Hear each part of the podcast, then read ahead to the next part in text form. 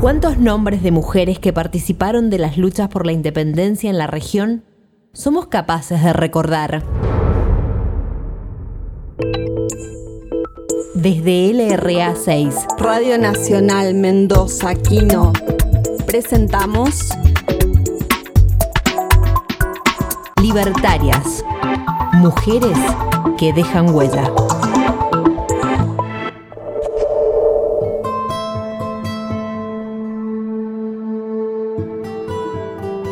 La visión religiosa del mundo de los pueblos originarios de América y la de las personas traídas del África para ser esclavizadas jugó un papel preponderante al momento de las luchas por libertad. El arma que tuvieron los colonizadores para combatir esto fue el cristianismo. Por medio de la evangelización pretendían anular las creencias ancestrales. Las demonizaban, estas creencias daban la fuerza espiritual a quienes sufrían la opresión colonial.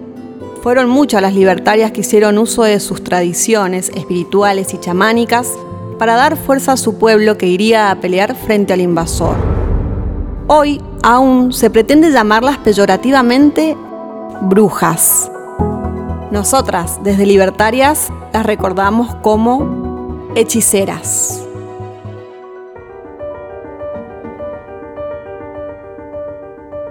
Heréndira, siembra de fervor y valentía.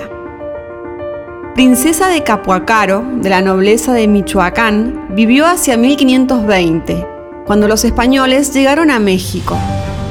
Lideresa de la resistencia, armó un ejército de guerrillas para afrontar la colonización y actuó como espía a pesar de la negativa de los varones de su comunidad.